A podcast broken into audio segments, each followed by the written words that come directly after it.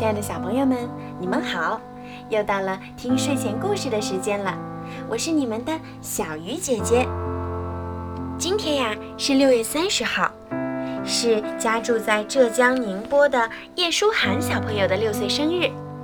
你的爸爸妈妈给你点播了一个故事，爸爸妈妈祝你生日快乐，健健康康，平平安安，快快乐乐，漂漂亮亮的过好每一天。爸爸妈妈永远都爱你，小鱼姐姐也要祝你生日快乐，每天都开心健康。好了，现在我们一起来听今天的故事吧。喷火小龙。初秋的魔法森林色彩缤纷，漂亮极了。从早到晚，森林里的动物们都忙着采集过冬的食物。很快，他们的洞里就堆满了果实。一天晚上，柳儿和他的动物朋友围坐在篝火旁，一边讲故事，一边烤着板栗。后来，火渐渐地熄灭了，动物们也渐渐地进入了梦乡。清晨，魔法森林一片沉静。突然，动物们听到森林深处传来一阵奇怪的喘息声。大家慌忙去叫醒柳儿，柳儿带他们一起去看看发生了什么事儿。他们越走进密林的深处，那种隆隆的呼啸声就越来越大。在一个山洞的入口，柳儿看到一只刚刚出生不久的小龙。奇怪的声音，就是小龙发出的。看到小龙孤零零的，柳儿把小龙带到了朋友们身边。很快，小龙和魔法森林里的小动物们成了好朋友。小龙会变魔术、施魔法，它挥动一下手指，天空中就会划过黄色、橙色的火焰。它张开嘴巴，就会吐出星星点点的火光。大家都为小龙的技巧折服，为他欢呼，为他鼓掌。突然，小龙打了个大大的喷嚏。不好了，他鼻子里喷出了火花，飞向了四面八方。很快，整个森林变成了一片火海。柳儿一边召集大家逃跑，一边想着援救的方法。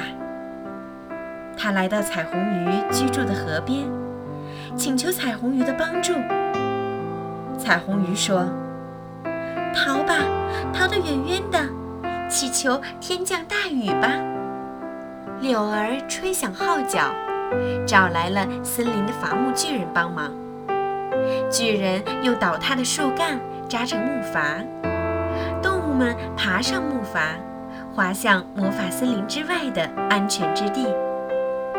在一只小船上，小鹿微微找到了一个空位，它呼唤柳儿跟它一起上船。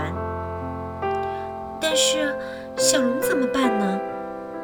柳儿说：“我们必须带上它一起走。”欧丽和微微不同意。他们害怕小龙再惹麻烦。柳儿说服朋友，坚持把小龙带到船上。他们一起逃离了火海。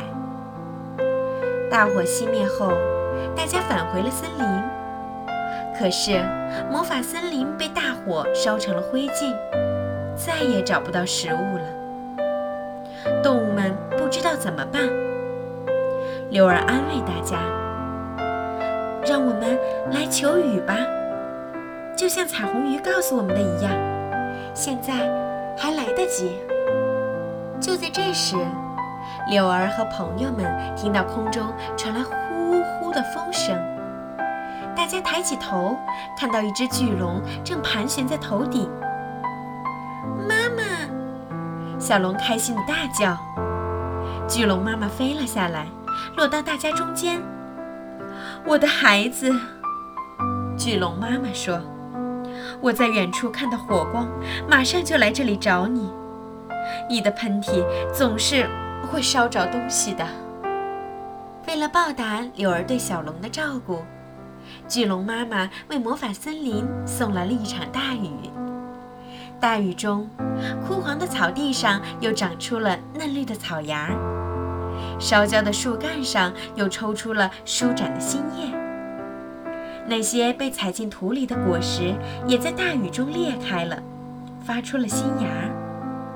魔法森林又变得郁郁葱葱，生机勃勃了。好了，小朋友们，今天的故事就听到这儿啦。如果你们喜欢小鱼姐姐的故事，记得让爸爸妈妈把我的故事转发给更多的小朋友听吧。好了，孩子们，晚安。